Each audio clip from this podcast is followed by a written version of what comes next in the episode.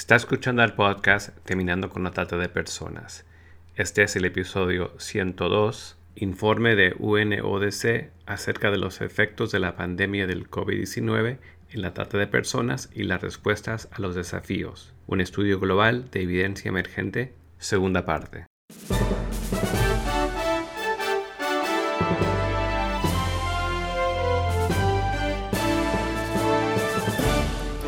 Bienvenido al podcast Terminando con la Trata de Personas. Mi nombre es Gilbert Contreras. Y mi nombre es Virginia Contreras. A través de nuestros episodios, que se emitirán cada dos semanas, buscaremos empoderarlo a usted con herramientas para estudiar el asunto, ser una voz y hacer una diferencia para terminar con la trata de personas. En el episodio anterior estuvimos dialogando con Mario Cordero Bejar, coordinador del área contra la trata de personas de 1DC en México y en este episodio se seguirán brindando observaciones acerca del informe que se ha realizado ya que la pandemia del COVID-19 ha traído inmensos desafíos al campo de la lucha contra la trata de personas.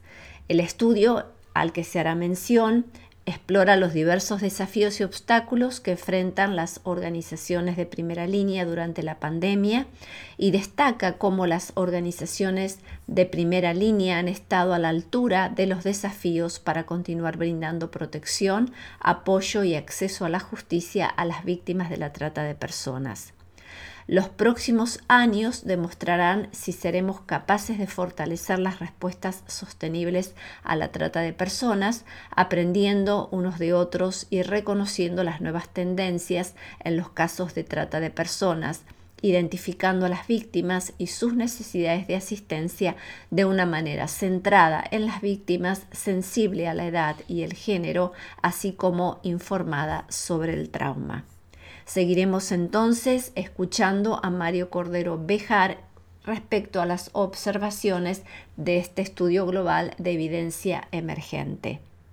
En el episodio anterior estabas haciendo referencia entonces a los efectos en las víctimas, pero también el documento habla de los efectos en las organizaciones de primera línea.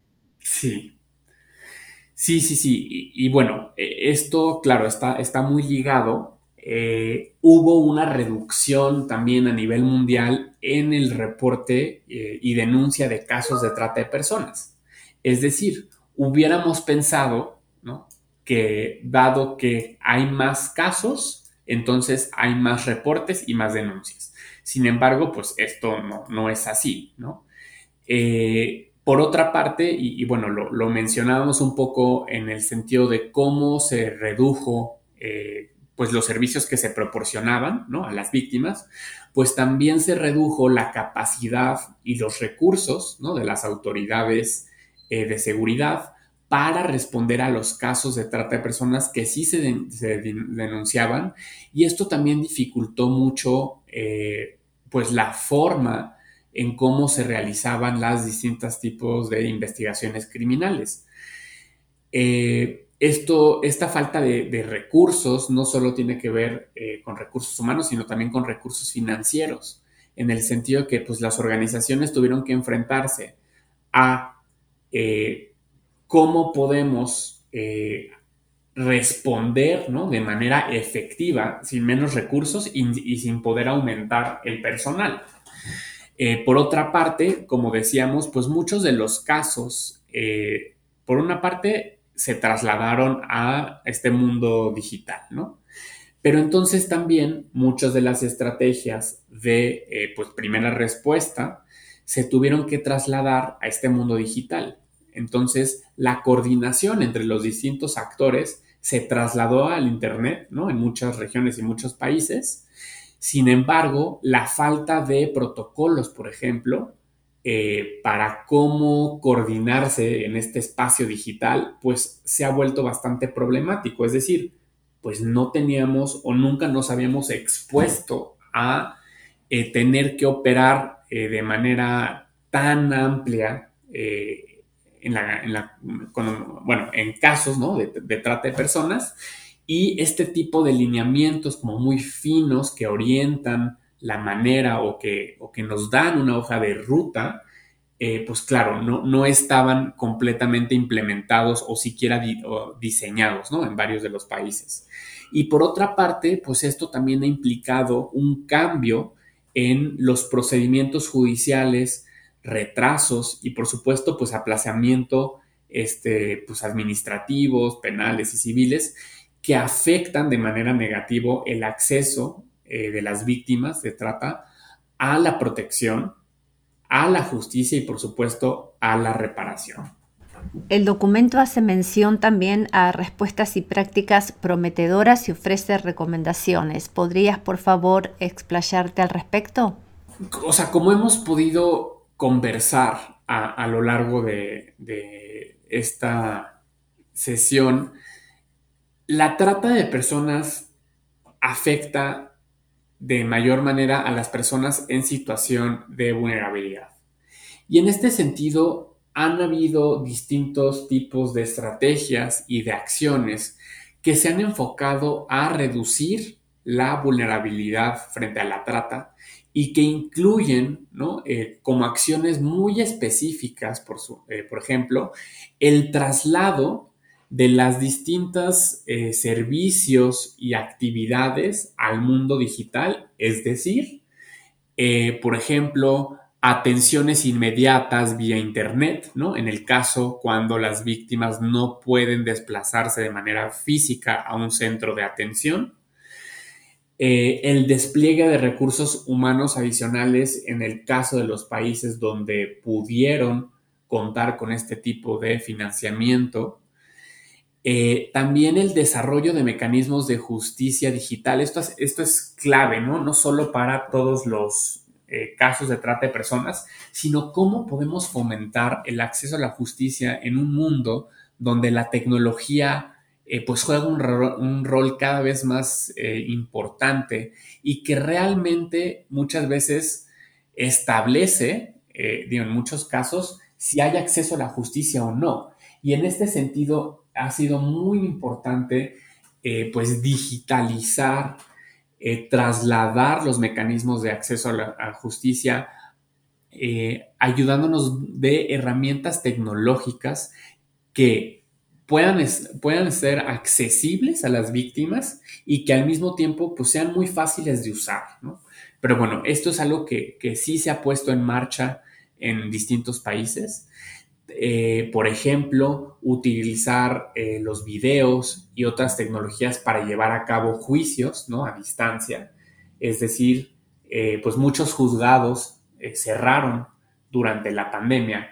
Sin embargo, para continuar con este acceso efectivo a la justicia, varios países ¿no? pusieron en, marcha, o de hecho ya lo tenían desde antes de, la pandemia, pero es algo que, que se acrecentó dentro de sus modelos de justicia eh, y por otra parte también un fomento de flexibilidad de los donantes, es decir, eh, muchos proyectos de cooperación internacional están, eh, bueno, están financiados ¿no? por una serie de donantes y en este sentido los proyectos ¿no? que se implementan a partir de estos recursos muchas veces están sujetos o limitados a lo que se establece desde el principio, ¿no? Como un contrato, como cualquier tipo de contrato. Sin embargo, hemos visto eh, que, bueno, la, la COVID-19 lo que ha exacerbado es, tenemos que mirar la realidad de otra manera, es decir, la realidad es cambiante, es dinámica y en este sentido tenemos que tener un enfoque adaptativo que nos permita atender las necesidades que van surgiendo conforme a, cómo, a cómo se van presentando. Y en este sentido tenemos que ser mucho más creativos y eh, trabajar mucho más en equipo. Eh, por otra parte, u otra acción este, que se ha identificado como, prometedora, bueno, pues es el desarrollo de nuevos modelos de negocio eh, que estén en línea con políticas de seguridad que realmente atiendan estos, estos gaps en el ciberespacio y por supuesto también aplicar medidas de emergencia que permitan proteger a las víctimas de trata de personas. Es decir, poder dar una respuesta ágil e inmediata. Y bueno, Eh, de cara al futuro, ¿no? que, es un, apartado que está también en el, informe, eh, se ha eh, mencionado como principales recomendaciones, pues realizar evaluaciones y supervisar las respuestas que se tienen frente a los casos de la trata de personas, así como investigaciones que permitan informar sobre medidas que puedan utilizarse para combatir el delito, es decir, es hacer un constante assessment, ¿no? Eh, reflexionar, preguntarnos, repreguntarnos. Eh, y por otra parte, flexibilizar y fortalecer los marcos legales para brindar una atención inmediata. Como decíamos, las necesidades de las víctimas de trata de personas son tan diferenciadas, tan distintas de acuerdo a cada caso, que es muy importante poder eh, contar con una hoja de ruta que nos guíe en cómo debemos de brindar la atención, pero por otra parte que esta hoja de ruta sea flexible y que nos permita atender a las víctimas cuando lo necesitan, ¿no? No cuando podemos. Eh, por otra parte, eh, pues bueno, adoptar eh, y reforzar medidas que garanticen que las víctimas rescatadas, así como las personas en situación de vulnerabilidad, pues tengan acceso a estos servicios que platicábamos, ¿no? como lo son el alojamiento, el apoyo médico, la asistencia jurídica, y no olvidarnos que estos apoyos deben de, ser provistos durante la pandemia, pero también una vez que termine la pandemia, ¿no? que esperemos que, sea pronto. Eh, por otra parte, los organismos, eh, bueno, los distintas instituciones en materia de justicia, eh, pues tienen que tener también equipo técnico, eh, es decir, infraestructura, ¿no? Que permita al personal que continúe trabajando en situaciones de contingencia, es decir, hoy estamos hablando de COVID-19, pero puede haber otro tipo de emergencia, ¿no? O un desastre natural. Y es muy importante que las personas que o los operadores de justicia puedan continuar trabajando y para ello es necesario dotarles del material necesario. Y esto nos lleva a, por supuesto, contar con un presupuesto eh, o un financiamiento sostenible que permita apoyar las acciones que se realizan en materia de atención a víctimas de trata, como lo son eh, pues el personal que atiende, por ejemplo, a veces en las eh, vía telefónica, ¿no? O asistencia jurídica, o acompañamiento psicosocial, o ayuda alimentaria. Eh, esto es muy importante poder contar con un monto fijo y suficiente que cuente con un, que sea un presupuesto sensible al género también y que permita entonces realmente apoyar en la implementación de este tipo de apoyos, ¿no?